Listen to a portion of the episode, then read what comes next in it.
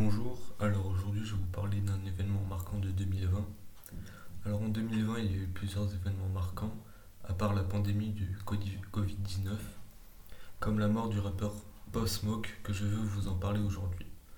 Ce rappeur originaire de New York est mort dans la nuit du 18 au 19 février 2020, à l'âge de 20 ans, dans son domicile à Hollywood. D'après les sources d'un journal américain, quatre hommes cagoulés lui auraient tiré dessus. Il a ensuite été transporté aux urgences où il décédera quelques minutes plus tard. Il sera mort d'une balle dans le torse. Après les faits, quatre suspects auraient été aperçus en train de fuir les lieux du drame. Ils n'ont toujours pas été retrouvés par la police.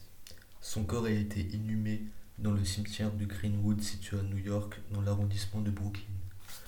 Beaucoup de personnes se doutent qu'il s'agissait d'un règlement de compte car Pop Smoke était affilié au gang des Crips. Pop Smoke n'est pas le premier rappeur à être assassiné. Il y a eu par exemple Nipsey Hussle qui est mort en 2018, Lil Fat mort en 2012 ou encore Tupac assassiné en 1996.